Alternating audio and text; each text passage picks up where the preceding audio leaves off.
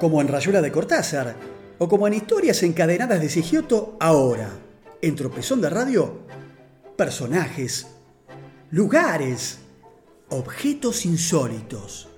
Los informes especiales de Mo para nada casual.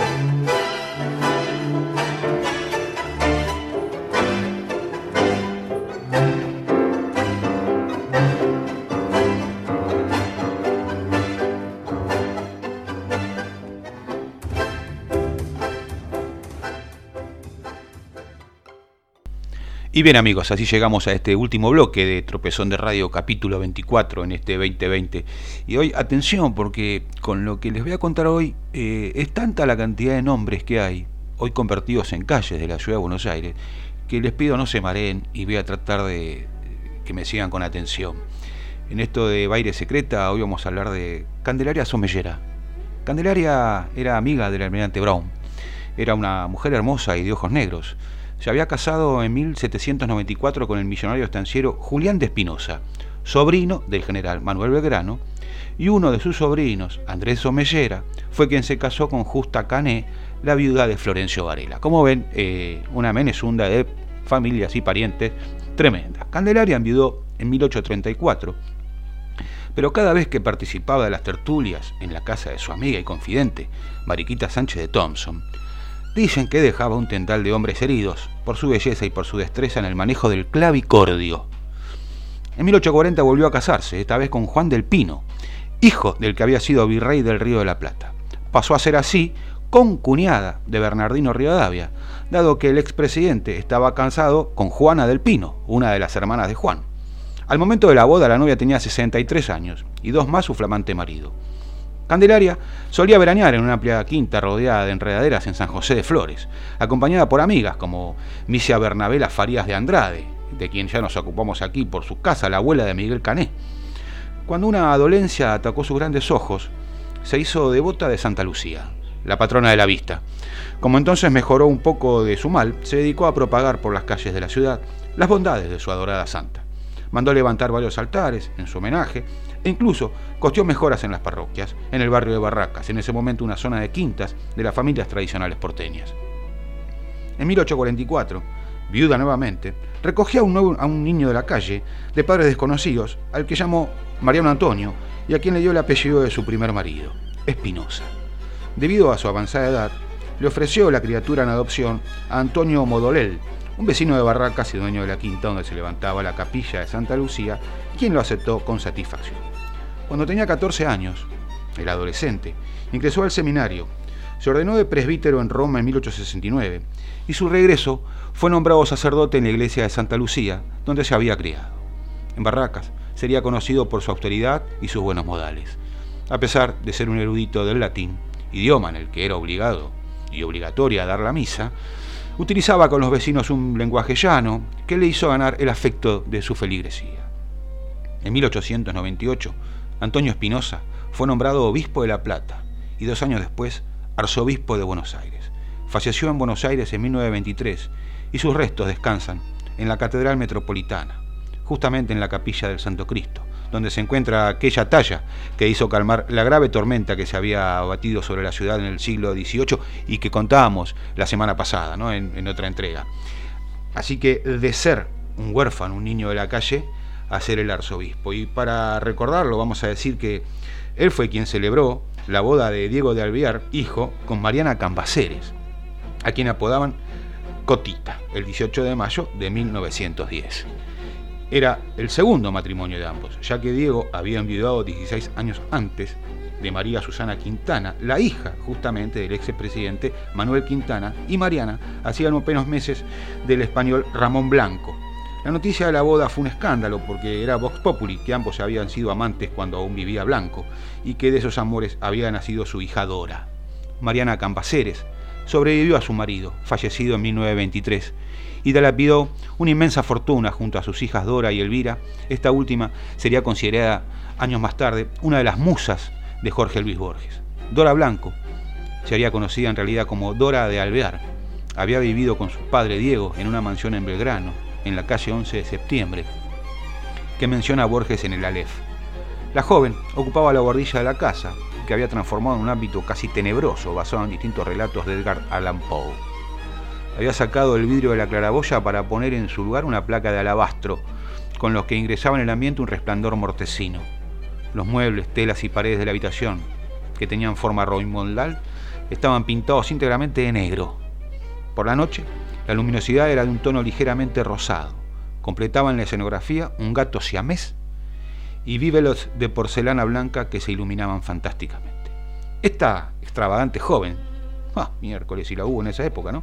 Aprovechando la fortuna familiar, coleccionaría años después lujosísimos automóviles que conducía a gran velocidad por la avenida Alvear, bautizada así en homenaje a su tío abuelo, Torcuato de Alvear, primer intendente de Buenos Aires. Dora protagonizaba escándalos en clubes nocturnos y varias veces fue a parar a alguna comisaría. Pero claro, le bastaba informar que era sobrina del presidente Marcelo T. de Alvear, lo cual se confirmaba con un simple llamado telefónico para ser puesta inmediatamente en libertad. Abuso de poder y abuso de apellido. El propio Borges recordó una vez que borracha en una fiesta se cayó al suelo y eso parecía tan natural en ella que nadie la levantó. Quedó ahí como un objeto.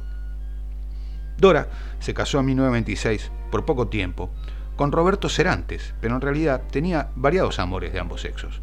Los chismes de la época decían que solía llamar a plomeros y electricistas, a los que recibía desnuda, e incluso que hasta llegó a tener una affair con su propio primo, el presidente de la nación, lo que tuvo que ser desmentido. Años después también tuvo un romance con otra transgresora, María Rosa Dali Nelson, lo que escandalizó a la familia. No por la relación lésbica en sí, sino porque María Rosa era una confesa simpatizante del peronismo Ambas paseaban abrazadas en moto por la ciudad, vestidas de cuero, una osadía para aquellos años. No quieren imaginar lo que habrán puteado estas dos mujeres. Llegó un momento en que la fortuna familiar empezó a agotarse, se agotó y los últimos años Dora los pasó en la ruina. En 1949 fue enjuiciada por el Banco Hipotecario Nacional y perdió su vivienda. Consiguió un trabajo, paradójicamente como mucama del Hospital Alvear, que también le debe el nombre a su ilustre tío abuelo. Allí por pudor, se le se hacía llamar Dora Cambaceres, el apellido materno. Falleció en un asilo de monjas de la calle Esmeralda. Y en el mismo lugar, y en 3 por 1 en esta entrega de martes 18 de agosto, donde se encontraba el caserón de Juan Manuel de Rosas, demolido el 3 de febrero de 1899 en la intersección de las actuales avenidas del Libertador y Sarmiento en Palermo, se inauguró el 25 de mayo de 1900 el monumento justamente a Domingo Faustino Sarmiento, obra del escultor francés Auguste Rodin. La Comisión Popular para concretar el homenaje al expresidente había estado presidida por Aristóbulo del Valle, el político y coleccionista de arte, el dueño de la Loca y el Güey, y la Diana de Falgaire, y que había fallecido en 1896. Del Valle había conocido a Rodin hace unos años en Francia y había quedado deslumbrado con su talento. La figura de Sarmiento, cubierta con levita y capa y realizada en bronce, se apoya sobre una base de piedra y mármol de Carrara. En el frente del basamento, en relieve, la figura del dios. Apolo domina una hidra simbolizando el saber que vence a la ignorancia. En la parte posterior del pedestal aparece la representación del escudo nacional. La inauguración del monumento se había organizado como un verdadero festejo coincidiendo con el aniversario de la fecha patria. El expresidente, por otro lado, había fallecido hacía menos de 12 meses, de 12 años, perdón, y su imagen estaba muy, muy presente entre los concurrentes del acto. Dentro de breves horas caerá el velo que oculta la estatua de Sarmiento, y esta quedará entregada a la crítica artística y a la veneración del pueblo argentino, anunciaba esa mañana el diario La Prensa. Pero la reacción del público sería diferente a lo que preveía el diario. Grande fue la sorpresa de los asistentes cuando se descorrió la lona que cubría el monumento y se dieron cuenta de que la cabeza y el rostro no se ajustaban al retrato de Sarmiento. Un cronista calificó a la obra como un mono tití con patillas, sin saber que 90 años después tendríamos también un presidente con idéntica apariencia. La crónica del diario La Nación relataba que era difícil concebir algo más feo, vulgar, casi repulsivo y por lo tanto menos parecido a Sarmiento que el perfil de su estatua. Las celebraciones se vieron empañadas por el comentario generalizado de la concurrencia. Ese no es Sarmiento, gritaban. Hasta el propio nieto del homenajeado, Augusto Belín Sarmiento, dijo en un complicado lenguaje lo que también pensaba el público. Afirmó, presenta al prohombre como una especie de macrocéfalo prognato con aspecto de orangután, casi un idiota, es en definitiva una irreverente caricatura. No conforme con ello, la revista Caras y Caretas, por su lado, consignaba: El Sarmiento de Rodén no recuerda ciertamente la figura del viejo luchador. La cabeza de la imagen resulta pequeña de un aspecto duro y quizás cruel, muy poco en consonancia con el insigne educador que trata de reproducir. Al mes siguiente, el semanario volvió a emprenderla contra el monumento. Después de aceptada y pagada la obra del ilustre artista francés, queda por hacer algo más útil que enredarse en polémicas o perder el tiempo en lamentaciones y quejas. Queda por hacer la estatua de Sarmiento, advertida categóricamente hubo actos de protesta por la estatua. Incluso el intendente, Adolfo Bullrich, tuvo que solicitar a la policía que colocara una custodia permanente al pie del monumento para evitar que fuera objeto de ataques. Sin embargo, la escultura logró ser rociada con alquitrán y el pedestal escrito con leyendas agresivas. Eduardo Chiafino, el director del Museo Nacional de Bellas Artes, ya lo había vaticinado. El monumento será discutido, pero no lo será tanto como lo fueron la persona y la obra de Sarmiento. Así termina, señores, otra historia de baile secreta, siempre con licencia de Diego Sigiotto, de su libro Historias encadenadas de Buenos Aires. Hasta el próximo martes, nos veremos, nos volveremos a encontrar aquí en La Frívola 90.7. Y gracias siempre a Pablo Daniel Ovín por esta puesta en el aire.